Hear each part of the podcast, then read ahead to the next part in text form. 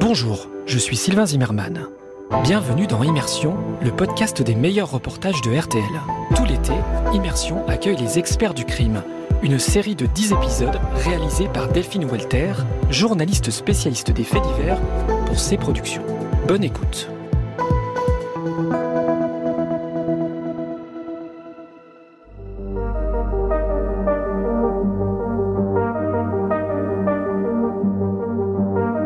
Quand on vous raconte une affaire criminelle, on retrace pas à pas la chronologie des faits, mais rarement sont dévoilées les techniques qui permettent de confondre les coupables. Ces experts qui, dans l'ombre, traquent et analysent les moindres petits détails, parfois invisibles, laissés sur une scène de crime. Bonjour, c'est Delphine Walter. Bienvenue dans le podcast des experts du crime. Je suis journaliste, spécialiste des faits divers depuis 15 ans. Je vous embarque à Écully, près de Lyon, dans le plus vieux laboratoire de police technique et scientifique de France, à la renommée mondiale. On m'a exceptionnellement autorisé à y pénétrer. Suivez-moi. Dans cet épisode des experts du crime, vous découvrirez comment on arrive à élucider une affaire grâce à un postillon, une trace de sperme, une goutte de sang ou encore un cheveu laissé sur une scène de crime. Vous aurez évidemment saisi que nous allons parler de la reine des preuves, l'ADN. Depuis le milieu des années 90, la technique de l'empreinte génétique est utilisée par la police et elle n'a eu de cesse de se moderniser, offrant la possibilité de résoudre de nombreux cold cases des décennies plus tard. Comme celui de Christelle Blétry, qui fait partie de la malheureuse série des disparus de la 6. C'est en 1996 que cette jeune fille de 20 ans est retrouvée poignardée de 123 coups de couteau dans un chemin en Saône-et-Loire. Aucune trace ne permet à l'époque de confondre l'auteur. Mais 18 ans plus tard, coup de théâtre. Les vêtements de la victime sont de nouveau analysés et l'ADN du criminel apparaît. Il s'agit d'un père de famille, Pascal Jardin. Il est alors condamné à la perpétuité. Pour comprendre comment ces miracles de la science se produisent, j'ai rendez-vous au rez-de-chaussée du labo avec Julien le prêtre, notre expert. Bonjour. Lui n'a pas travaillé sur l'affaire Blétry, mais sur d'autres tout aussi marquantes. Comme celle du double meurtre à l'hôpital psychiatrique de Pau en 2004, vous le verrez plus tard. Julien a 44 ans, les cheveux blancs, courts, une barbe poivre et sel de quelques jours. Il porte une chemise blanche, une cravate grise et un jean. Son badge de police autour du cou lui permet d'accéder aux endroits les plus sécurisés. Nous descendons au moins un. Voilà, c'est à partir d'ici que tout débute. C'est ici qu'arrivent les scellés, les pièces à conviction. Et on va procéder au prélèvement, justement, pour euh, s'assurer que nous n'allons rien contaminer. Ici, pas question de pénétrer dans le laboratoire sans me soumettre au prélèvement de mon propre ADN.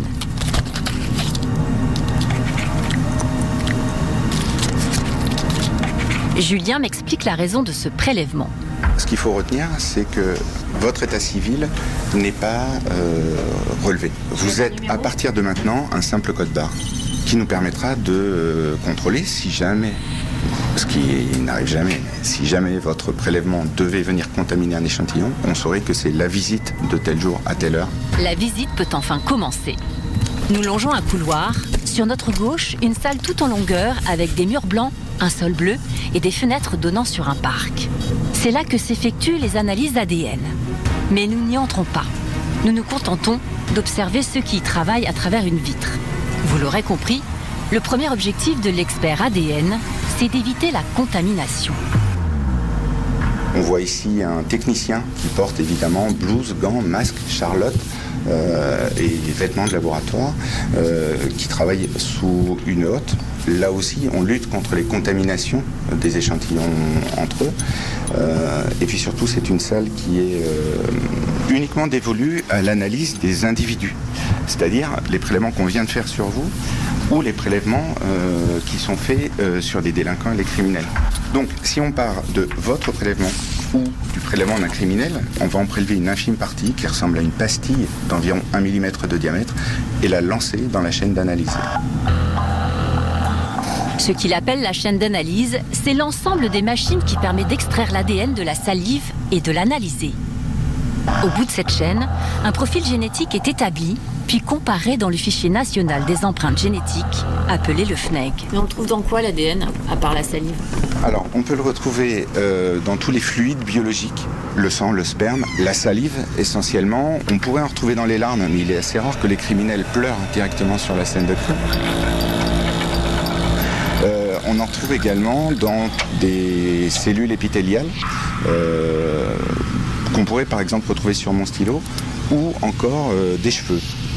Les cellules épithéliales sont des cellules finalement de friction, de frottement qui viennent naturellement à se détacher euh, de la peau. Mais comment fait-on quand il s'agit d'une trace retrouvée sur une scène de crime? Julien m'emmène dans une autre pièce et je suis loin d'imaginer ce qui m'attend.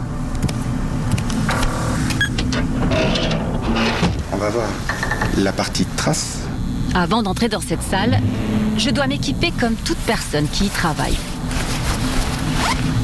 La pièce est climatisée, sans fenêtre. Elle est éclairée par une lumière artificielle. Je sens une forte odeur de désinfectant. De grandes tables en verre trônent au milieu. Ce sont les paillasses sur lesquelles les biologistes vont poser les scellés à analyser. Et aujourd'hui, il s'agit d'une affaire d'agression sexuelle. Par exemple, sur euh, ce scellé, euh, on retrouve des sous-vêtements. C'est donc apparemment une affaire à caractère sexuel et le premier travail de l'analyste va être de décrire parfaitement ce qu'il y a à l'intérieur du scellé. Puisqu'on ne va pas analyser de la même façon du sang, du sperme ou des cheveux. Euh, donc là, pour l'affaire qu'on traite aujourd'hui, on va avoir besoin de savoir premièrement s'il y a du sperme humain ou pas, et deuxièmement de savoir à quel endroit du vêtement très précisément il se trouve. Donc là, ce qu'on voit, euh, Julien, ce sont, euh, on dirait une culotte sur cette paillasse. C'est une culotte. Qui a été découpée Oui, elle a été découpée en fait euh, pour parfaitement distinguer la face intérieure de la face extérieure. D'accord. Et on va aller dans un premier temps chercher sur euh, cette culotte si euh, on voit d'abord du liquide séminal et ensuite euh, on ira chercher des spermatozoïdes pour avérer ou pour infirmer la présence de sperme. Les vêtements qui sont étalés sous mes yeux ne ressemblent pas à des vêtements d'adultes. On a l'impression qu'il s'agit d'un enfant parce que c'est pas des grandes tailles, c'est petit même, la culotte a l'air petite. Ça arrive malheureusement trop souvent. À côté de la culotte de cette petite fille, un t-shirt et un collant fin doivent aussi être analysés. Et comme des couturières, les experts réalisent une sorte de patron des vêtements, avec un papier buvard collant qu'ils fixent à l'aide d'épingles.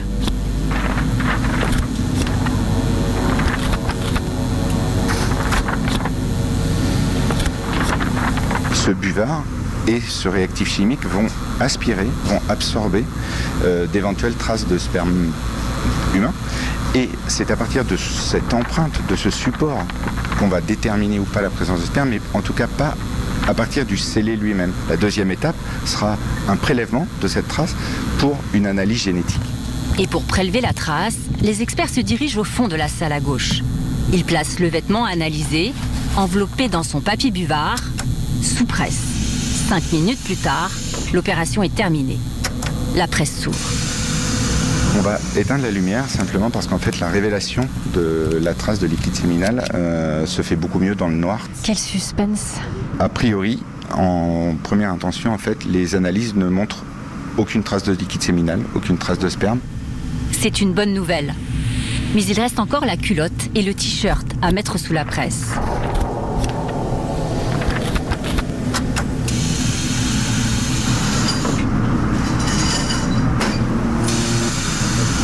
Si une trace de sperme est retrouvée, elle sera envoyée dans une autre pièce. Des machines analyseront l'ADN et détermineront un profil génétique en quelques heures seulement. Ensuite, ce résultat sera rentré dans le FNAEG, le fichier national des empreintes génétiques, pour le comparer avec les ADN déjà répertoriés et peut-être mettre une identité dessus. Mais l'affaire est en cours. Julien n'en dira pas plus. En revanche, il nous réserve le récit d'une affaire hors norme sur laquelle il a travaillé. Vous la connaissez forcément. Mais avant cela, j'aimerais quand même en savoir plus sur Julien. J'ai travaillé pendant 14 ans comme biologiste au sein des laboratoires euh, de police scientifique. Et aujourd'hui, euh, euh, j'ai souhaité travailler pour la formation de mes collègues. Voilà. Donc aujourd'hui, je suis responsable adjoint du Centre national de formation de la police scientifique. Mais quand vous étiez enfant ou adolescent, la police scientifique, ça vous faisait rêver? Pas forcément. Non. Euh, moi, de toute façon, je rêvais de travailler dans un laboratoire, quel qu'il soit. Voilà. Donc je me suis orienté assez vite euh, vers des études de biologie. Et puis euh, finalement, c'est une amie à la fac qui m'a dit qu'elle ne serait pas là quelques temps plus tard parce qu'elle se présentait au concours d'entrée de la police scientifique. Voilà. Donc j'ai saisi l'occasion et je me suis inscrit juste après elle. Et voici maintenant l'histoire de cette fameuse affaire extrêmement violente qu'il n'oubliera jamais. Commence le 18 décembre 2004 à Pau, au sein de l'hôpital psychiatrique de la ville. Au petit matin, la police est appelée par l'établissement car une vitre a été brisée. Il s'agit peut-être d'un cambriolage. Mais en arrivant, les policiers découvrent une vision d'horreur. Le corps d'une aide-soignante, Lucette Gariot, et celui d'une infirmière, Chantal Klimazeski, baignant dans leur sang. Une des deux a été décapitée. Sa tête repose sur le poste de télé. Toute la France est sous le choc. Très vite, ce drame fait la une des journaux. J'entends à la radio qu'il y a un double homicide qui a eu lieu à l'hôpital psychiatrique des Pyrénées, euh, au centre hospitalier de Pau. Et, j'imagine tout de suite que euh, va être euh, mis à contribution. C'est le cas le 21 décembre 2004. Euh, Comme c'est les vacances scolaires, il y a un petit peu moins de monde au laboratoire et il y a un ingénieur qui me dit voilà Julien, c'est à nous. ça va être à nous de travailler sur cette affaire. Et on n'est que tous les deux. Et donc à partir de ce moment-là, on s'enferme, lui et moi, euh, dans une pièce euh, et on fait déjà une première étape de tri des dizaines de scellés qui sont arrivés. Et en plus, on sait, parce qu'on a lu les journaux et on a écouté la radio, que l'auteur est en fuite. Donc on sait à ce moment-là que euh, ce qu'on va pouvoir trouver sera capital. Julien et son collègue doivent agir vite. Et ils vont devoir faire face à l'horreur de ce crime. Donc les premières pièces à conviction que j'ai ouvertes dans cette affaire, c'était très précisément les blouses d'hôpital des deux victimes, de l'infirmière et de l'aide-soignante. On voit euh, un tissu blanc euh, complètement imbibé euh, d'un liquide brunâtre. Il s'agit évidemment du sang des victimes et on devine au travers de ces traces de sang l'étiquette avec le nom et le prénom des deux victimes. Voilà. Et là, forcément, il faut être euh, assez fort pour euh, essayer de mettre une barrière étanche entre l'affaire et, nous. Alors en plus, ce que je ne vous ai pas dit, c'est que ma maman est infirmière. Donc ça a été euh, assez difficile. Voilà, puisque j'avais déjà vu la blouse de ma maman et, voilà. Et j'avais en plus la blouse d'une de ses collègues sur une paillasse. voilà. Malgré la vive émotion suscitée par l'ouverture des premiers scellés, Julien se remet vite à la tâche. L'objectif est de prélever, analyser et établir les profils génétiques présents sur tous les scellés. On isole euh, les effets personnels des deux victimes, des objets qui ont été trouvés à proximité, euh, notamment je pense à un stylo euh, ou à un trousseau de clés dont on ne sait pas à qui il appartient. Et puis surtout, euh, beaucoup de prélèvements sur écouvillon ont été réalisés sur la scène de crime, puisqu'il y a du sang, évidemment, énormément de sang dont on pense qu'il vient des victimes, mais il y a aussi des traces de sang dont on n'est pas certain qu'elles viennent euh, des victimes et on se dit que si l'auteur est passé par cette fenêtre brisée euh, et s'il est blessé, il a pu lui-même laisser son propre sang sur la scène de crime.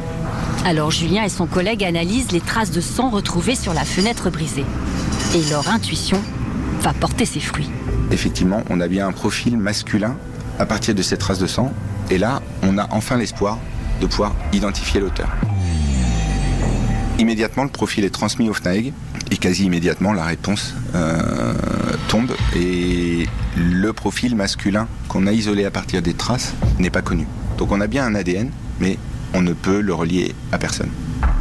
Pas de profil génétique connu. Et malgré un prélèvement massif d'ADN sur un millier d'hommes, l'enquête policière piétine. L'auteur du double homicide court toujours. La population est terrorisée, la police est sur les dents, et Julien aussi. Et donc cette angoisse, elle s'est teintée de désespoir dans les semaines qui ont suivi, parce qu'on s'est dit, si au bout de 3-4 semaines, on trouve toujours pas l'individu, quand est-ce qu'on va le trouver? Six semaines après, on est le lundi 31 janvier 2005 et je suis sur l'autoroute. Je rentre de vacances et je me rends compte que euh, j'ai un appel en absence. Et je ne sais pas pourquoi, j'imagine tout de suite que ce sont mes collègues du laboratoire qui ont souhaité euh, m'appeler. Et je me dis qu'ils ne m'appellent pas sur mon temps de congé habituellement. Donc c'est probablement qu'ils ont une nouvelle d'importance à me communiquer. Et donc effectivement, je rappelle mes collègues et je leur demande si c'est bien eux qu'on cherchait à me joindre. Ils m'ont dit bah oui, c'est nous. Et puis euh, bah voilà, ça y est, on l'a, c'est lui. Cet homme que tout le monde recherche depuis un mois et demi s'appelle Romain Dupuis. C'est un ancien patient de l'hôpital psychiatrique suivi pour schizophrénie.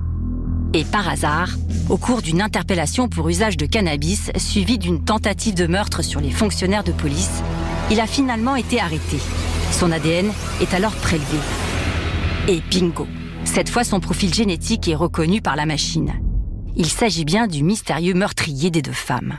Et là, euh, quand une, affaire se, résout comme ça, euh, et c'est un peu euh, grâce bah, à vous et à votre équipe, qu'est-ce qu'on ressent? De la satisfaction, purement. Alors, on pense aux victimes et, aux familles des victimes. Euh, on pense aux collègues euh, et notre travail a servi à quelque chose. Donc c'est de la satisfaction, c'est une angoisse qui s'enlève. Euh, oui, c'est un soulagement, tout simplement. Et puis ça fait une trace inconnue de moi dans le fichier. Très bien. Eh bien, merci, Julien. Je quitte Julien avec le sentiment qu'il faut vraiment être fort psychologiquement pour faire son travail. J'ai dans la tête cette culotte et ces collants d'enfants dans la salle d'analyse. En 2021, le FNEC comptait plus de 5 millions de profils génétiques identifiés. Au total, ce sont entre 20 et 30 000 dossiers qui sont analysés par an au service de biologie d'Écully. Dans les autres épisodes, découvrez tous les secrets de l'odorologie, de la voix ou encore de la balistique.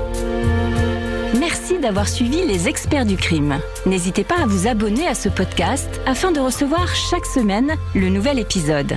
Et bien sûr, s'il vous a plu, vous pouvez nous mettre 5 étoiles. À la semaine prochaine.